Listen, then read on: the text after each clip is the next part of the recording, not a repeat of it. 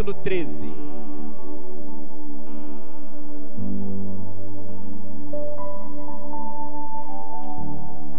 Hebreus capítulo 13.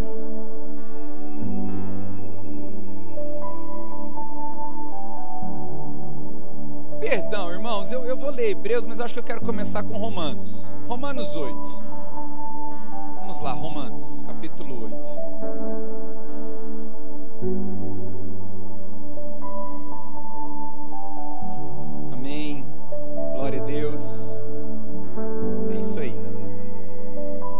Primeiro domingo do mês, batismo aqui, tá? Também integração de novos membros. Todo primeiro domingo do mês, você que ainda não é batizado, meu coração tem tá fervendo esses dias para falar e chamar as pessoas ao batismo do arrependimento. De um tempo para cá o Senhor aperta a respeito do batismo de arrependimento. É necessário, se você ainda não é batizado, meu irmão, nas águas, mas já tem convicção do novo nascimento, é hora, ok? É importante isso, tá bom? E no primeiro domingo do mês também, às seis da tarde, a gente encontra nessa sala a integração de novos irmãos, novos membros que estão chegando para a família, para a igreja. Nós temos uma recepção para vocês todo primeiro domingo do mês aqui nessa sala ao fundo, ok? Vamos orar, Senhor, em nome de Jesus. Eu quero te agradecer, Pai, por ver a tua presença fluindo, a obra é do Senhor, a graça é do Senhor, tudo vem de ti, Pai. Te louvo, Senhor porque nada foge, ó Pai, do governo, das mãos do Senhor, nada foge da vontade do Senhor se o Senhor estiver no governo. Em nome de Jesus, que essa mensagem esteja debaixo do teu governo, flua dentro da tua vontade, que os nossos corações se abram, ó Espírito Santo, para aquilo que o Senhor tem. Em nome de Jesus. Amém? Amém? Mantenha a Bíblia aberta aí Romanos capítulo 8. Quero falar um pouco hoje sobre a nossa capacidade de encarar os processos, o, o, a forma que nós podemos ter de encontrar prazer num processo de Deus. Irmãos, todas as vezes que você olha e você medita na palavra de Deus a respeito de homens que foram levantados por Deus para o seu tempo, todos esses homens têm uma história. Amém? Posso te dar um, uma dica? Não acredite em quem não tem história. Não acredite em quem não passou por processos. Não dê crédito em quem não tenha um histórico que mostre um processo, sabe, irmãos, algo que ele passou, cresceu e venceu. Nós somos muito, nós somos muito apaixonados, irmãos, por revelações da palavra, isso, glória a Deus, é muito bom, tem o seu lugar. Somos muito apaixonados, irmãos, por coisas que de alguma forma façam nossos olhos brilharem e, e, e nos impactam diante, causa impacto diante de alguma novidade que chega nos nossos ouvidos. Irmãos, mas escute algo. Não é o quanto você está sendo alcançado por novidades, é o quanto você está permanecendo em processos que fazem parte daquilo que Deus tem para que você tenha, não, daquilo que Deus tem para que você se torne. Processos fala daquilo que eu estou me tornando. Processos fala, sabe, irmãos, de uma forma bem clara. Processos fala de uma de algo contínuo, fala de algo prolongado, de algo de uma ação, de algo que está sendo realizado de forma contínua. E nós precisamos aprender a dar valor em processos. Nós precisamos aprender a dar valor. Quando você olha, por exemplo, para Moisés, você vê nitidamente um processo de Deus na vida de Moisés. Ele, ele é criado, chamado de filho da filha de Faraó. Você vê ele saindo, vivendo no Egito, crescendo como egípcio, mas de repente ele precisa sair, ele foge para o deserto e ali ele fica 40 anos, sabe, como pastor de ovelhas, debaixo do sacerdócio de Jetro. E depois ele volta para o Egito, depois de uma experiência com o Senhor, para poder libertar toda uma nação. Ou seja, foram talvez aí 80 anos de processo para começar o propósito. É sério. 80 anos de processo, 40 anos vivendo como egípcio, 40 anos no deserto, para depois ele ter um encontro com a sarça que não se consumia, para Deus chegar e falar assim: Ei, o clamor do meu povo chegou até mim. Sabe, irmãos, 80 anos de processo para iniciar um propósito. Sabe, irmãos, acredite no que eu vou falar para você: Deus não pula etapas. E não há, irmãos, acredite nisso, não há atalhos para se viver propósitos. A grande questão é que quando a gente fala de processos, de algo contínuo, de algo, irmãos, de algumas ações que necessitam ser contínuas na nossa vida, nós corremos e fugimos porque nós temos pressa. Nós não queremos encarar a questão do tempo. Por quê? Porque nós estamos vivendo um tempo. Por que, que é difícil encarar e entender processos nos dias de hoje? Simples. A gente vive uma cultura essa cultura nossa, ela, ela está muito automatizada. Nós vivemos uma cultura digital e não tem como voltar atrás nisso. E é tudo muito rápido, as informações são rápidas, é, resultados são rápidos. De alguma forma, nossa alma está totalmente condicionada a toda essa rapidez de tudo. Então veja bem, eu vivo num mundo onde tudo precisa ser muito rápido, tudo é para ontem. Eu vivo num mundo onde eu preciso de uma novidade a cada dia, porque eu, eu me canso muito rápido das coisas que se apresentam a mim.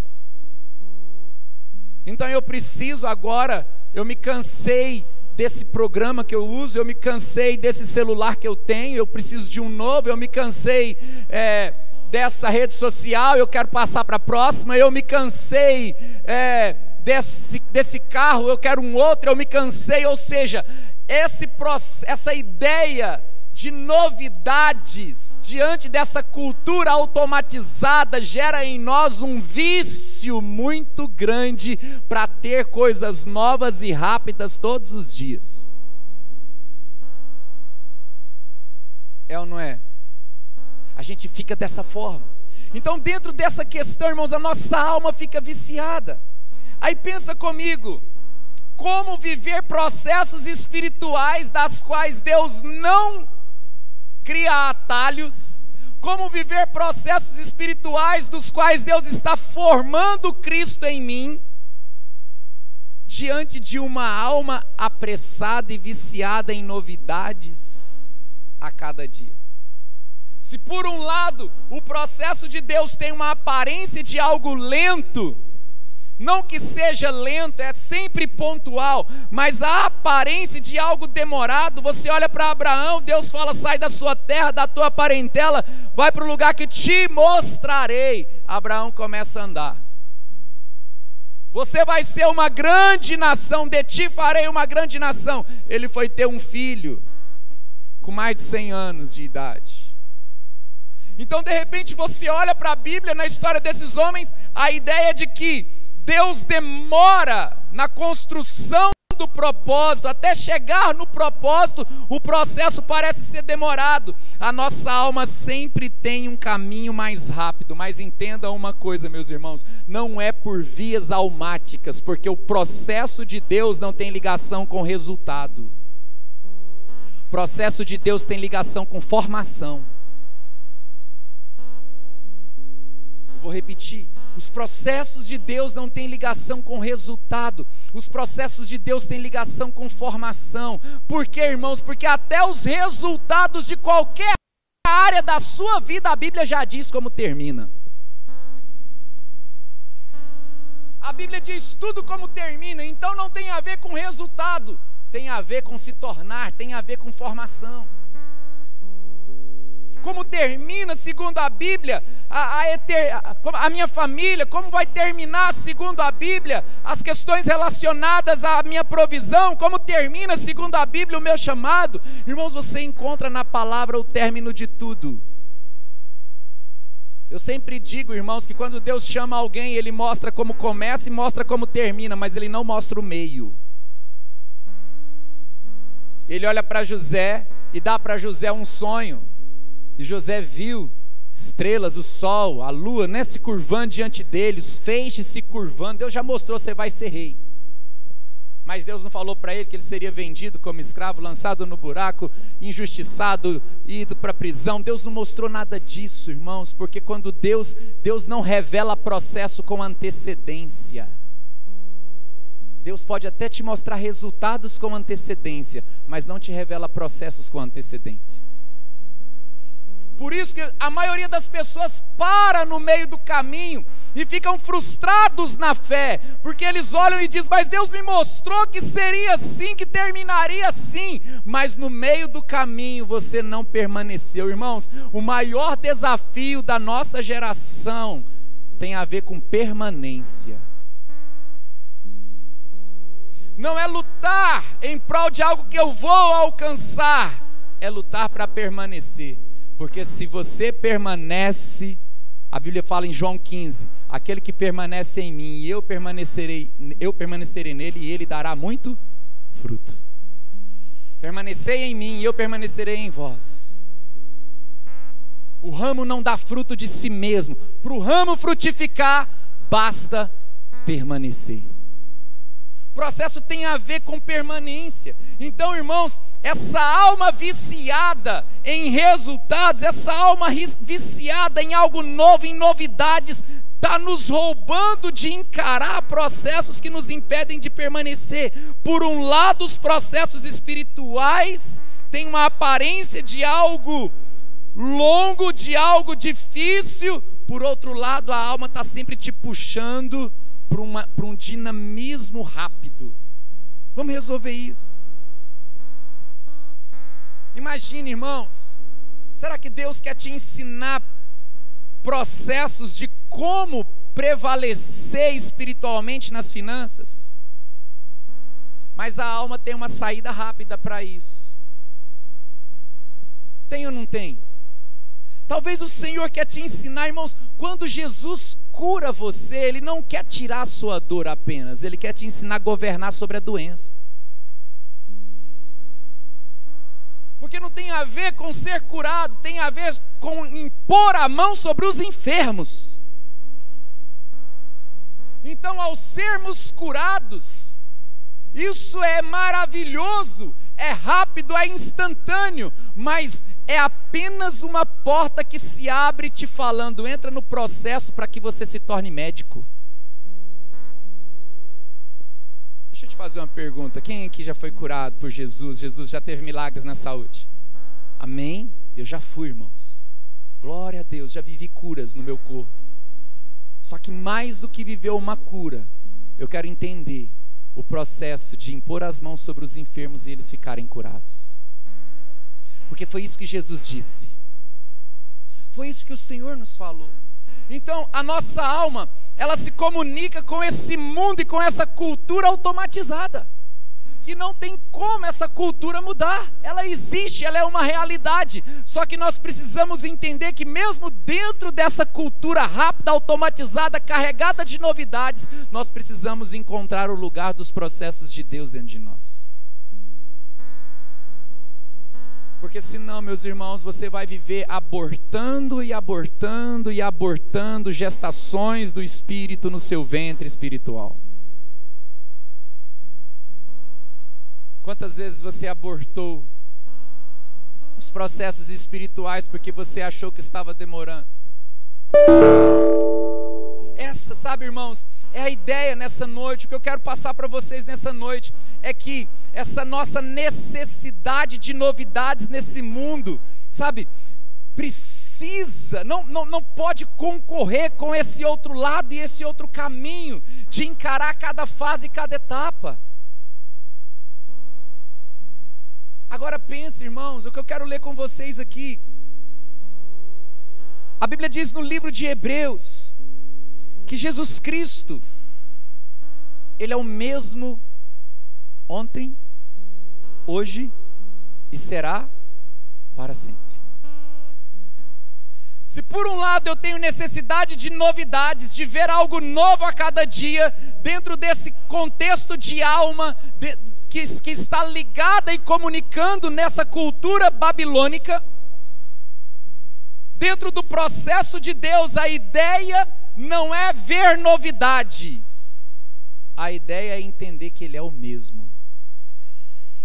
Como encontrar novidade naquele que é o mesmo? Como encarar processos espirituais olhando para quem não muda? Alma grita: Eu quero algo novo. Aí você entra na estrada espiritual com o vício da alma, você traz essa herança da alma que grita por algo novo. E aí o seu espírito diz: Eu quero algo novo, mas a única coisa que você consegue ver é aquele que é o mesmo. Você está entendendo que existe uma contramão aqui? Alma grita: tem algo novo? Tem uma palavra nova? Tem uma revelação nova? Aí você traz essa, esse mesmo método para a vida espiritual, e dentro desse método da vida espiritual você dá de cara em alguém que é a, o mesmo, ontem, hoje e será para sempre. Deixa eu te falar uma coisa: os processos de Deus têm ligação em se apaixonar por aquilo que é o mesmo, ou melhor, por aquele que é o mesmo. Pastor, mas eu preciso encontrar novidade em Jesus. Eu preciso encontrar algo novo em Jesus que me motiva. Meus irmãos, o dia que nós tivermos o um encontro com os olhos dele, aqueles mesmos olhos que são como chamas de fogo, nunca deixarão de cativar a sua visão.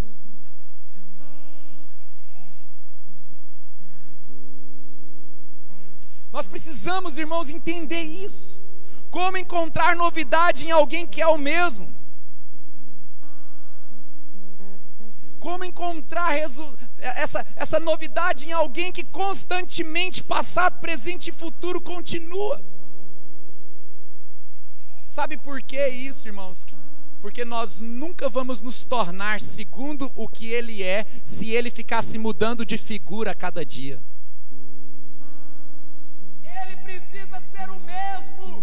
que nos tornemos como Ele é. Se Ele não for o mesmo, nunca seremos como Ele é. Por isso, irmãos, quando Moisés chegou e falou: Deus, o que eu vou dizer para o povo quando eu chegar lá no Egito? Ah, diga para o povo que eu sou que te enviou até eles. Eu sou ah, quem te mandou? Eu sou. O que ele faz? Ah, eu sou. Quem ele é? De onde ele veio? Eu sou. Só havia um nome que determinava a pessoa de Deus. Eu sou. E um dos grandes atributos de Deus, para mim, o mais apaixonante, é que o nosso Deus é imutável.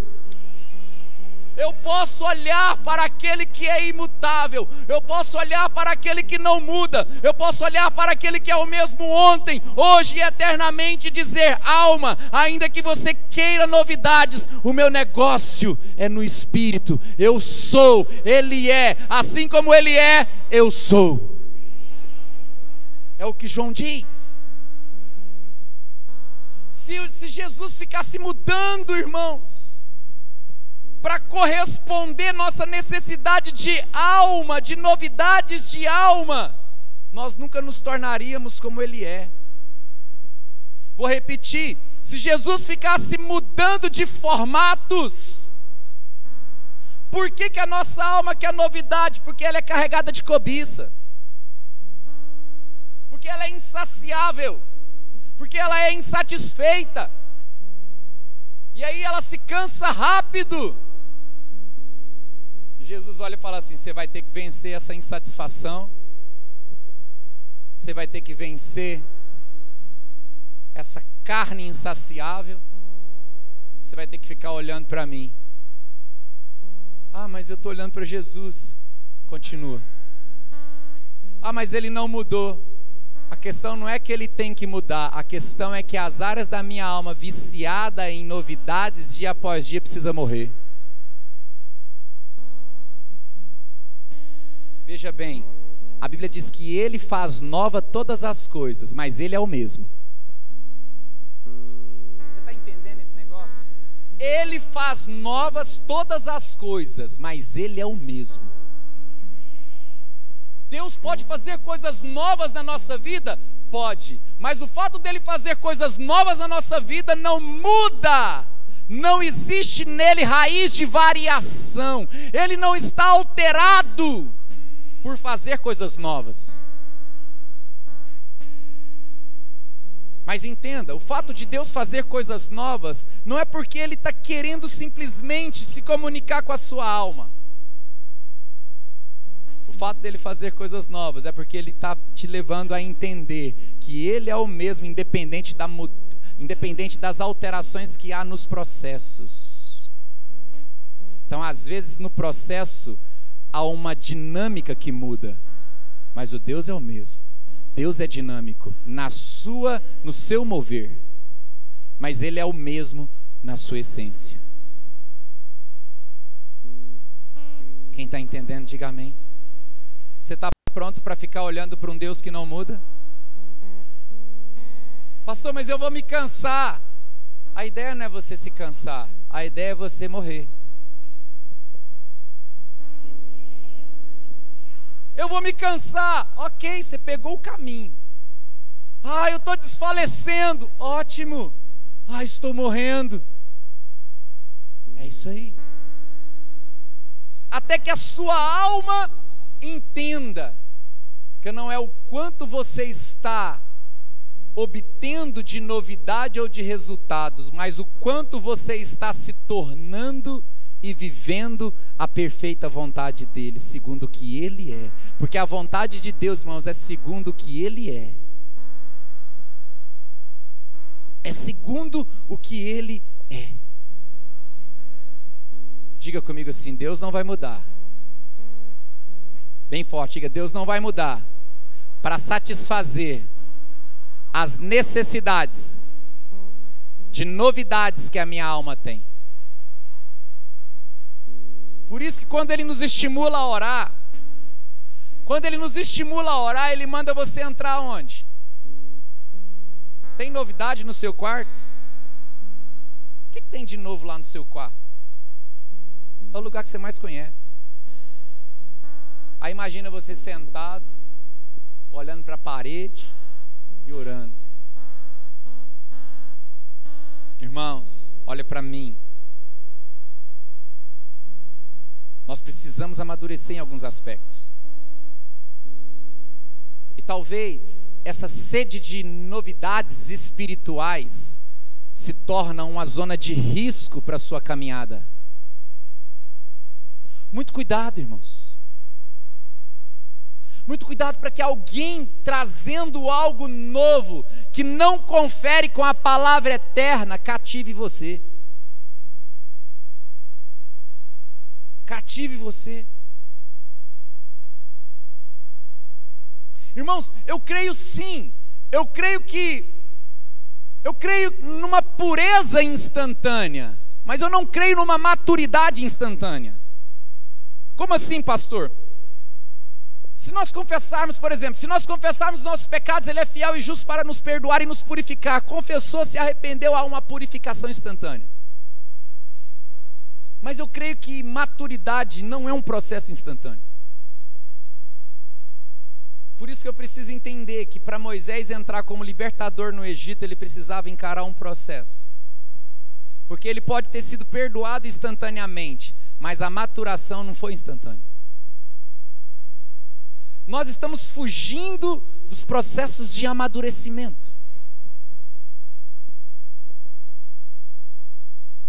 Eu estou com uma palavra no meu coração que eu vou ministrar na próxima reunião de liderança, na primeira terça do mês. O Senhor colocou no meu coração: vocês têm maturidade para viver ministério? Esse é o tema da mensagem. Vocês têm maturidade para viver o chamado? Porque por mais que somos salvos e purificados instantaneamente, maturação é um processo. Irmãos, e entenda: o chamado é para homens e mulheres aprovados. Nós não podemos anular os processos que produzem a maturação. Nós não podemos anular. Tudo passa por processo, irmão. Tudo na vida, essa, esse sapato que você está usando passou por um processo.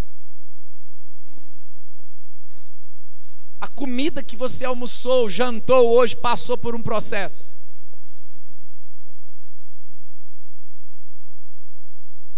Tudo, tudo passa por processos. A Bíblia fala do odre, né? Do vinho no odre. O odre passa por um processo para poder suportar o vinho. O odre é feito lá de couro de animal. Ele precisava ser exposto ao sol. Depois de exposto ao sol, ele precisava ficar em um local onde a fumaça durante muito tempo um ambiente que tivesse muito fumaça. O propósito disso era tirar o cheiro da carne. O propósito do sol era fazê-lo de certa forma enrijecer, de maneira que ele ficasse firme. Por quê? Porque quando o vinho fosse lá dentro, o suco fosse lá dentro e ele fosse fermentando, aquela dilatação do processo de fermentação não fizesse o odre romper. Irmãos, tudo tem, tudo passa por processo. A Bíblia fala que a igreja precisa ser como ouro refinado pelo fogo. O processo do ouro refinado pelo fogo fala do aparecimento de impurezas no ouro quando é levado a temperaturas muito altas. Isso faz com que o ouro ganhe mais valor. Tudo na vida tem processo, mas nós queremos uma vida espiritual rápida, fácil e, e que me satisfaz, sem encarar nenhum processo.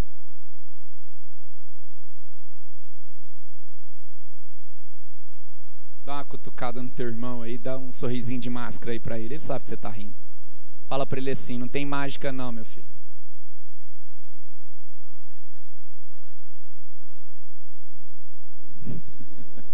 é isso aí. Tem mágica, não. Nós fomos mal discipulados. Deus vai te dar, Deus vai fazer, irmãos, até certo ponto. Deus te dá e Deus faz enquanto você é menino, enquanto você é criança, enquanto você é bebê. Ei, posso falar uma coisa? Está na hora de você sair desse cercadinho espiritual que te colocaram no berçário da sua denominação. Não é verdade? Às vezes nos colocaram num cercadinho espiritual no berçário da denominação. Aí você tá lá, um meninão lá, de 20 anos de crente com a chupeta na boca, o, cercadinho está no joelho. Mas você está lá de fralda, basta levantar a perna, sair lá de dentro. Mas você está lá porque lá é bom. Lá alguém te dá, lá está fazendo. Está vindo na mão. Você nunca será confiável nas mãos de Deus se não encarar os processos de Deus. Ei, Deus pode te amar e não confiar em você. É? Deus pode te amar e você não ser confiável. Por quê, pastor? Porque você não decidiu sair desse ambiente de vício de alma e encarar os processos. Tudo tem o seu tempo. A Bíblia diz que há tempo para todo propósito, ok? Inclusive tempo para viver o processo. Talvez, irmãos, uma das coisas que mais tentaram retirar do Evangelho, mas que nos prepara para viver propósitos, é o sofrimento. Pastor, você vai pregar sobre sofrimento, mas Deus tira o sofrimento, Deus. Irmãos, às vezes a gente pensa que o, o oposto do sofrimento é a paz, talvez. Ou quem, quem está sofrendo sente dor, quem não está sofrendo não sente dor. Ou seja, o oposto do sofrimento é a ausência de, do problema ou presença de paz. Ei, se você olhar na Bíblia, o oposto do sofrimento não é a ausência de problemas, o oposto do sofrimento é a glória. O que produz glória, segundo na Bíblia, é sofrimento. Então todo propósito te conduz a um conhecimento de uma glória. Você não entendeu? Vou dizer de novo. Todo processo te conduz ao conhecimento de uma glória. Agora deixa eu te dizer algo, irmãos. A Bíblia diz, irmãos, que a glória do Pai é reconhecida no Filho. Sabe o que você está vendo? A mesma coisa que você está vendo. Enquanto a sua alma quer novidades terrenas, o Senhor te colocou diante de uma glória eterna. Ele é o mesmo. Pastor, mostra. Vamos lá para Romanos agora, capítulo 8. O caminho oposto do sofrimento é a glória. O que o, que a, o, que o sofrimento produz é glória. Olha o que diz Romanos capítulo 8, versículo 16. Amém, meus irmãos? Aleluia. Vocês estão com frio? Quem está com frio aqui? Eu acho que eu estou com calor demais aqui. Eu não sei, alguém está com calor? Parece que está quente aqui dentro, tá? Agora não sei o que, eu faço. Manda ligar ou não ligar? Tem gente com frio e tem gente que está com calor. Vamos ficar quieto, vamos pregar. Romanos 8,16. O próprio Espírito testemunha ao nosso espírito que somos filhos de Deus. Se somos filhos, então somos herdeiros, herdeiros de Deus e co-herdeiros com Cristo. Se de fato participamos dos seus sofrimentos, para que também participemos de sua glória. Quem quer participar da glória de Jesus? Você quer, né? Você quer? Vou perguntar de novo, pensa bem. Quem quer participar da glória de Jesus? Só participa da glória de Jesus se de fato você participa do sofrimento dele. de fato. A Bíblia está falando de fato. Fatos são acontecimentos reais. Uma mãe muito preocupada com os filhos, chega até Jesus e fala: Mestre, que lá na tua glória os meus filhos sentem um na sua direita e um na sua esquerda. Ou seja, ela queria que na glória os filhos tivessem uma posição gloriosa. Jesus falou: Não cabe a mim decidir quem senta na minha direita e na minha esquerda, e sim ao Pai. Mas eu te pergunto uma coisa: se você quer que os seus filhos participem da minha glória, eles estão prontos para beber do cálice que eu vou beber?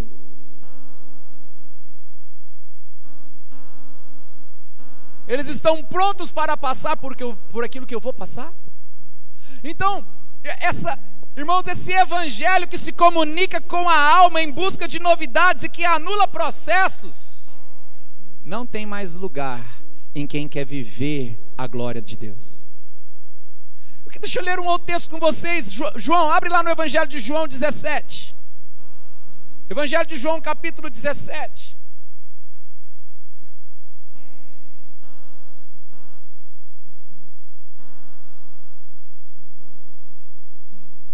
João 17, irmãos.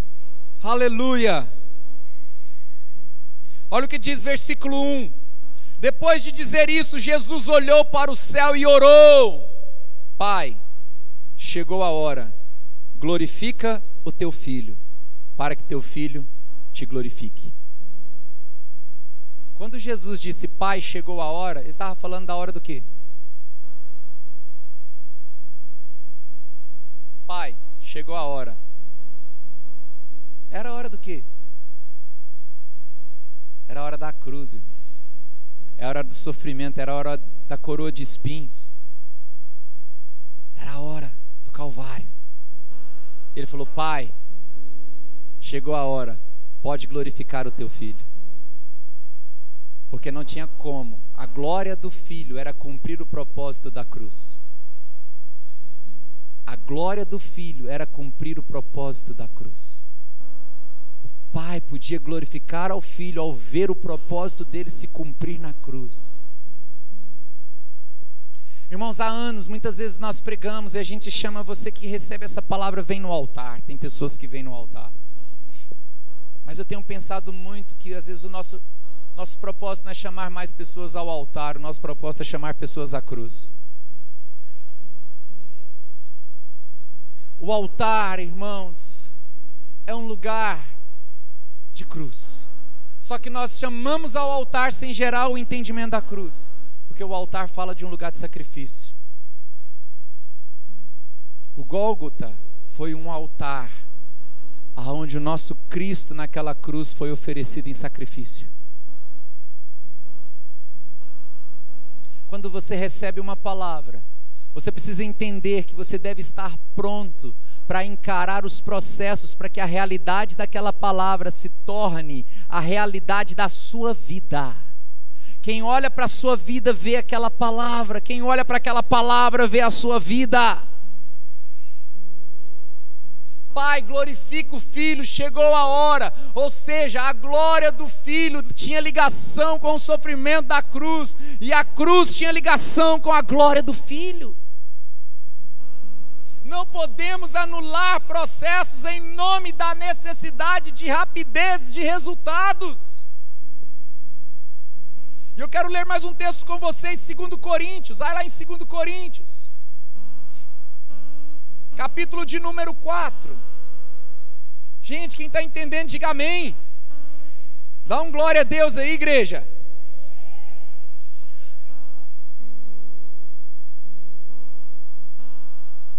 Oh, glória a Deus. Segundo Coríntios capítulo 4, versículo 17.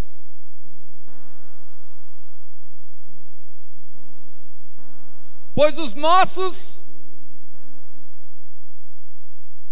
Pois os nossos o quê? Pois os nossos sofrimentos leves e momentâneos estão produzindo para nós o quê? Está produzindo o que, igreja? O que que produz glória, igreja? E por que que nós vamos tirar o sofrimento dos processos espirituais em nome do vício carnal almático de resultados rápidos? Porque não é esse resultado rápido que está produzindo glória, são sofrimentos dentro de um tempo até que eu chegue no início de um propósito. Por isso, não acredite em quem não tem processos de sofrimento. Cara, deixa eu contar, deixa eu ouvir sua história. Conta para mim, você passou pelo quê? Me dá seu histórico. Entenda, talvez o maior problema é a gente tentar se mover fora do tempo. Os nossos leves sofrimentos, momentâneos sofrimentos, estão produzindo para nós uma glória eterna que pesa mais do que todos eles. Gente, os heróis da fé não alcançaram o que eles alcançaram em um salto único. A Bíblia fala em Hebreus capítulo 11, versículo 32 em diante, fala que eles desbarataram exércitos, subjugaram reinos. Vamos ler, abra lá, Hebreus 11. Vamos lá, gente.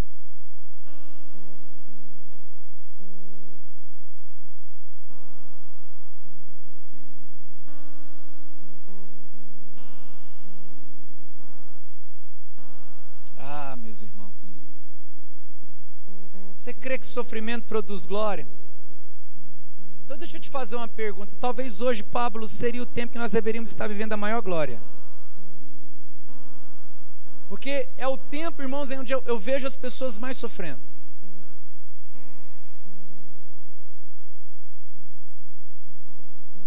A grande questão é que nós não entendemos esses ambientes de sofrimento que está nos levando, que precisa nos levar para um processo aonde eu possa olhar para aquele que é o mesmo. Eu olho para esses movimentos e ambientes de sofrimento e entro nesse movimento de alma viciante. Resolva já o que eu preciso. Deus, o Senhor tem que fazer. Deus está falando, vai lá para o outro lado, fica lá, olhando para quem é o mesmo. O sofrimento produz glória, talvez essa geração deveria estar vivendo um nível de glória que nunca antes viveu. O que está acontecendo? O que está faltando?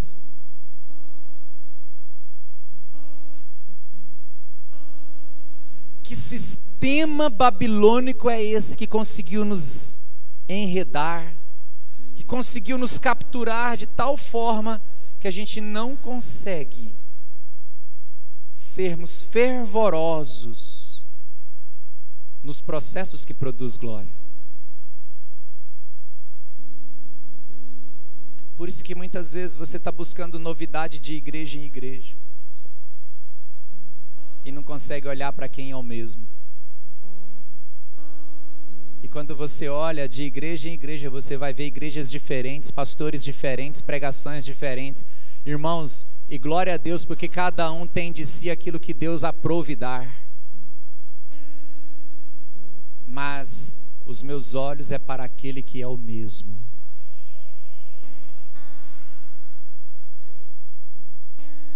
Não existe nas coisas de Deus milagres são momentâneos, mas aponta para o funcionamento eterno do reino. Vou repetir isso. Os milagres de Deus são momentâneos. Resolve um momento, mas aponta para um funcionamento. Ei, quem ele é nisso que ele acabou de fazer? Por isso que você procura viver de milagre em milagre e nunca entende a eternidade, porque a eternidade já está pronta. A gente tem que olhar, irmãos, entender que esses heróis da fé, eles não chegaram nesse ponto a partir da necessidade de uma mudança rápida, mas eles encararam. Irmão, posso pedir algo para vocês? Encara. Seja homem de Deus. Seja mulher de Deus. Encara os processos que vai te levar a ser mais humilde, que vai formar Cristo na sua vida. Encara, irmão.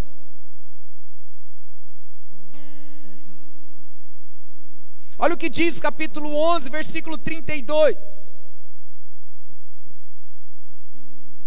Que mais direi?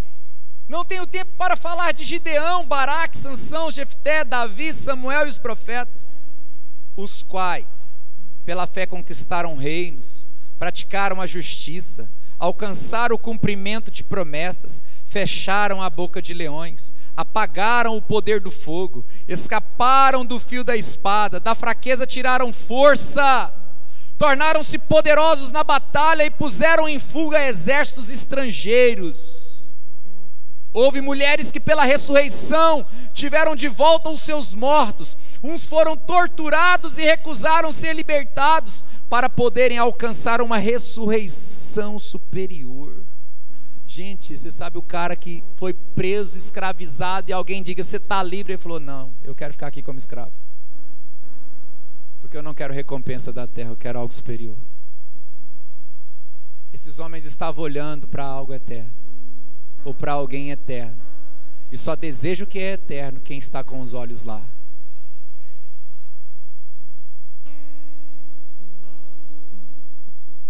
Irmãos, deixa eu te fazer uma pergunta. Entendo o que eu vou te falar, você precisa entender isso. Coisas na terra ainda te satisfazem? Você ainda busca nessa terra alguma fonte de satisfação?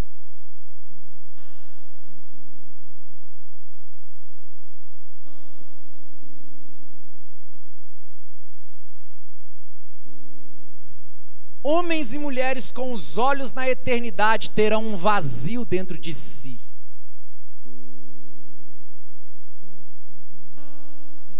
Pastor, que que é isso? A gente prega que Jesus preenche o vazio.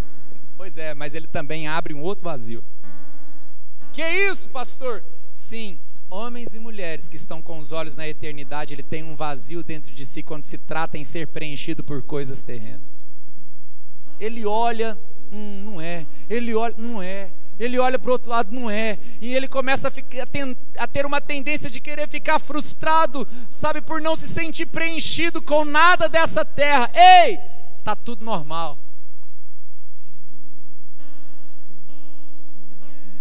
Porque enquanto você encontrar nessa terra algo que te preenche e te satisfaz, os seus olhos ainda não estão completamente fitos na eternidade. Vez eu falei, Deus, mas não tem nada que me preenche. Nada, nada. E o Senhor começou a falar sobre esse vazio da eternidade.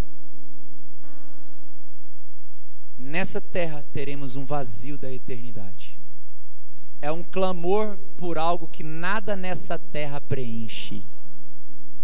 É um grito dentro de você que nada nessa terra resolve. Não estou falando que você não pode ter, conquistar coisas aqui, não é disso. Por isso que eu disse, entenda o que eu estou dizendo. Não estou falando que você não deve buscar, crescer, em... não. Eu estou dizendo, irmãos, que independente do que você possua aqui, nada te preenche. O vazio da eternidade não pode ser preenchido por algo passageiro. Sabe, irmãos, sabe o que a gente precisa? Eu não sei, mas a gente precisa tentar pegar a cabeça da igreja, os irmãos, e falar: olha para cá, olha para Ele, aquele que é o mesmo. Irmãos, quantas luzes gospel se acenderam, quantas luzes de Sodoma brilham, quantas luzes babilônicas chamam a atenção, tudo concorre, tudo duelam em prol dos nossos olhos. E o tempo está passando, e a gente não está olhando para o que é eterno. Subjugaram reinos, apedrejados, olha o verso 37, apedrejados, cerrados ao meio, postos à prova, mortos ao fio da espada. Eu estou falando de ambientes de sofrimento que produziram nesses homens um anseio por uma glória eterna. Quando você estuda a história da igreja, irmãos, você descobriu que os homens passaram nos primeiros 300 anos da igreja. Meu, meu, meu Deus.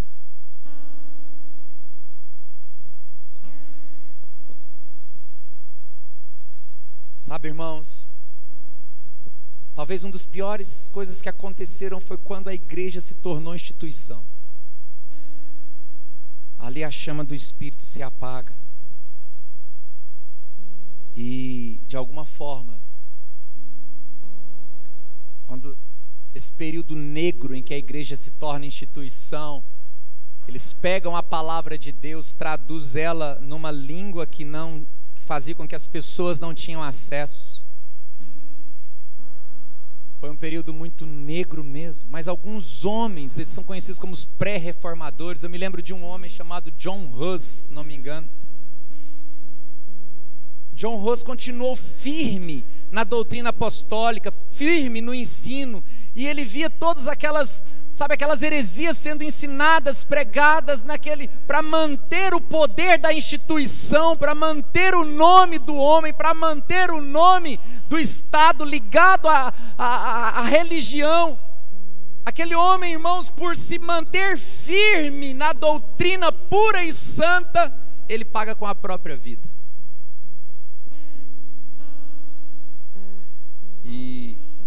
Ele é queimado e a Bíblia, a Bíblia não, a história conta que esse homem, ao ser queimado, ele morre cantando.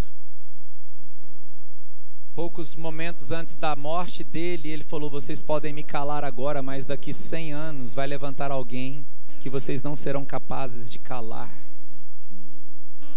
100 anos se passaram, quem, 100 anos exatos se passaram, quem se levanta? Martim Lutero, e começa toda uma reforma protestante na igreja. Homens que têm os olhos na eternidade, eles não negam a sã doutrina e eles profetizam no meio do fogo. A profecia pura, ela brota no meio do fogo. A profecia pura, ela brota no meio do sofrimento. A palavra pura, ela permanece no meio da dor e do sangue derramado. Por que, que a gente está querendo evitar aquilo que nos leva a viver uma glória? Deixa eu te falar uma coisa. Sabe o que Deus faz com os nossos sofrimentos? Os nossos sofrimentos são transformados em testemunhos. Os nossos sofrimentos são transformados em inspirações. Não queira que ninguém seja igual a você, mas queira inspirar pessoas a ter uma fé em Cristo com a sua história. Sabe, meus irmãos, esses homens de Hebreus 11 não foi algo da noite para o dia. Esses heróis da fé encararam os processos. Um grande homem que foi muito usado na China, chamado Hudson Taylor, perguntaram para ele assim: qual o segredo de Deus usar tanto você? Ele respondeu: durante anos Deus procurou alguém fraco e ele me encontrou. Você sabe o que é ser um missionário na China? Durante muito tempo, Deus procurou alguém fraco. Porque só quem se considera fraco encara o processo para se tornar forte. E se tornar forte não fala daquilo que você se torna, mas se fala daquilo que Ele é através de você. Daquilo que Ele é através de você. Eu não sei, qualquer situação que você esteja vivendo, a única coisa que eu quero te falar, encare processos. Não, não perca o time. Talvez o time é o processo agora. O time é o processo. Levante as suas mãos, diga comigo assim: Espírito Santo, me dá graça para encarar os processos. Você crê nisso? Você recebe essa palavra. O pai pode glorificar o filho. O pai pode glorificar o filho.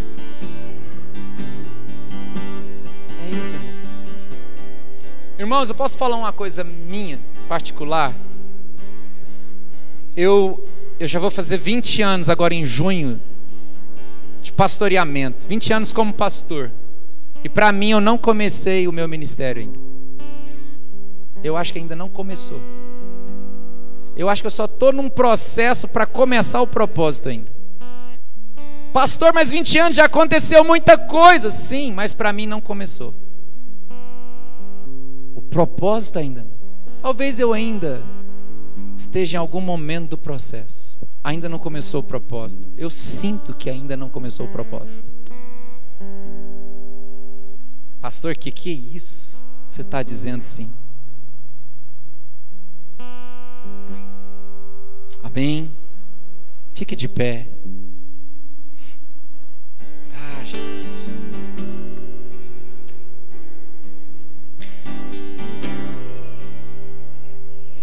No processo, Ele nos amadurece. Para que quando a gente esteja pronto, Ele te insira dentro de um propósito perfeito. Vou repetir. No processo, Ele está te amadurecendo.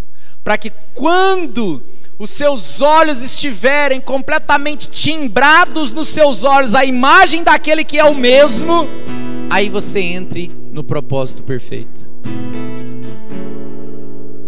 A imagem real, Paulo chama Jesus de a imagem real de todas as coisas. a imagem real está timbrada nos seus olhos. Você consegue ver Cristo em tudo?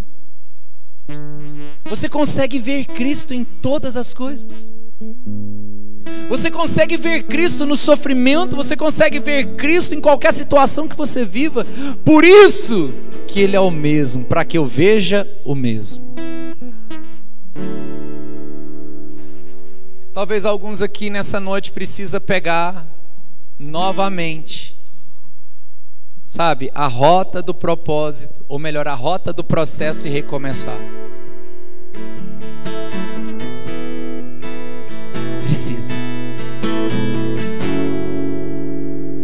Meus irmãos, meus irmãos, levante as suas mãos para Ele.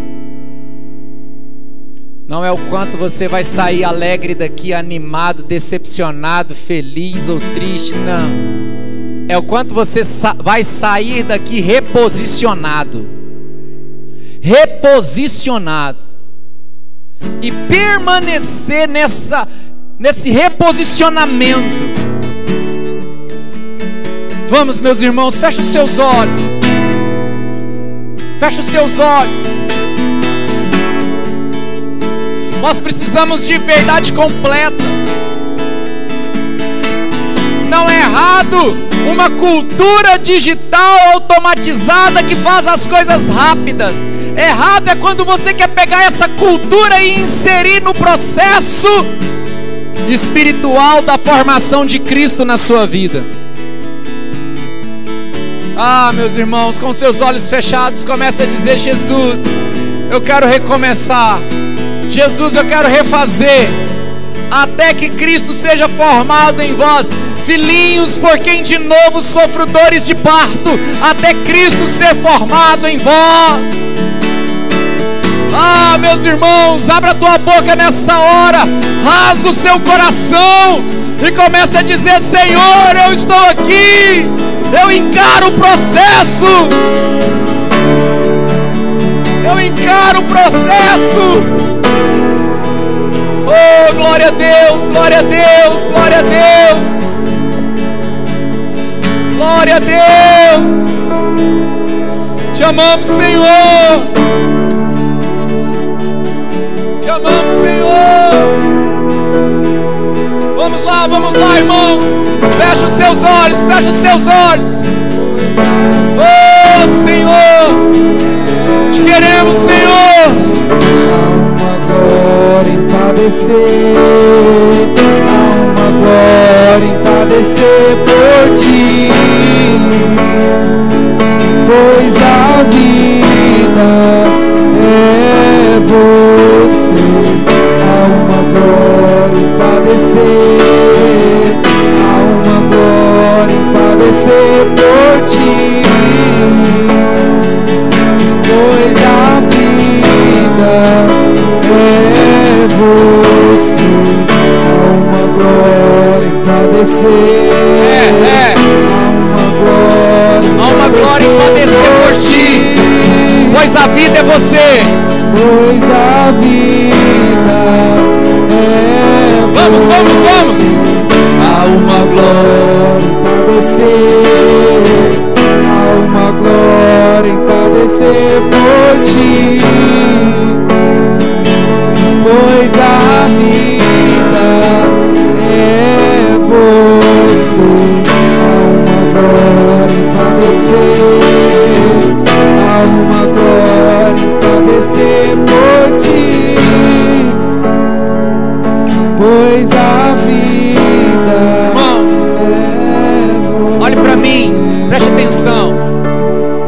Consegue entender com essa mensagem que a palavra de Deus nos diz: todas as coisas cooperam para o bem daqueles que amam a Deus. Não são algumas, são todas as coisas. Escute, todas as coisas cooperam para o bem de todo mundo? Não. Todas as coisas estão cooperando na vida de todas as pessoas? Não. Todas as coisas cooperam para o bem daqueles que amam a Deus. Você ama a Deus? Você ama o Senhor? Então tudo coopera. Tudo coopera. Tudo coopera. Pastor, olha a minha casa, olha o meu lar, olha o que eu estou vivendo nisso, naquilo. Ei! Porque os nossos sofrimentos produzem glória. Talvez no meio de qualquer situação que você vive, você deveria orar como Jesus e dizer: Pai, pode glorificar o Filho. Eu vou encarar, eu vou encarar essa cruz, eu vou encarar essa situação. Eu vou, eu vou, até Cristo ser formado em mim. Amém, meus irmãos. Deixa eu orar com vocês. Levante as mãos, Pai. Ah, Senhor. Cobre os meus irmãos. Cobre os meus irmãos. Pai, que possamos entender que tudo coopera. Nessa hora, Pai, reacende a chama do processo. Que sejamos homens e mulheres de coragem, capazes de encarar qualquer processo que nos leve a viver propósitos eternos. Em nome de Jesus. Pai, que essa graça venha sobre essa igreja, que essa graça venha sobre nossas casas e famílias. É o que eu te peço nessa hora, meu Deus. Hoje para sempre. Digam amém. Digam aleluia. Diga Espírito Santo, eu recebo graça para encarar processos para a glória do teu nome. Aplauda ao rei bem forte nessa hora. Bem forte, bem forte, bem forte. Ele não está preso numa cruz. Amém, gente? Amém ou não? Então tá jóia. Queridos, nós já estamos encerrando. Tem alguém aqui pela primeira vez? Dá só um tchauzinho assim, deixa eu ver. Aqui, sejam bem-vindos. Sejam muito bem-vindos também. Mais alguém, seja bem-vindo, muito bem-vindo. Você também, os irmãos também que vieram de São Paulo, né? Sejam muito bem-vindos. É um prazer estar com vocês esse fim de semana. Amém? Vocês que estão pela primeira vez, tem um presentinho para vocês lá no final, lá, uma lembrancinha. Passa lá, tem na mesinha lá, pega lá uma lembrança, uma forma de expressar nosso carinho. E estão vendendo caldo ali na porta também. Quanto é o caldo? 10 reais, tem quantos aí? Tem 60? Ih, gente, ó, esse tempinho bom, passa lá, compra o seu caldo, vai para casa. Deus abençoe os irmãos, graça e paz. Amanhã, seis e meia, sete e meia da manhã, todo dia das seis e meia, sete e meia tem oração aqui no templo.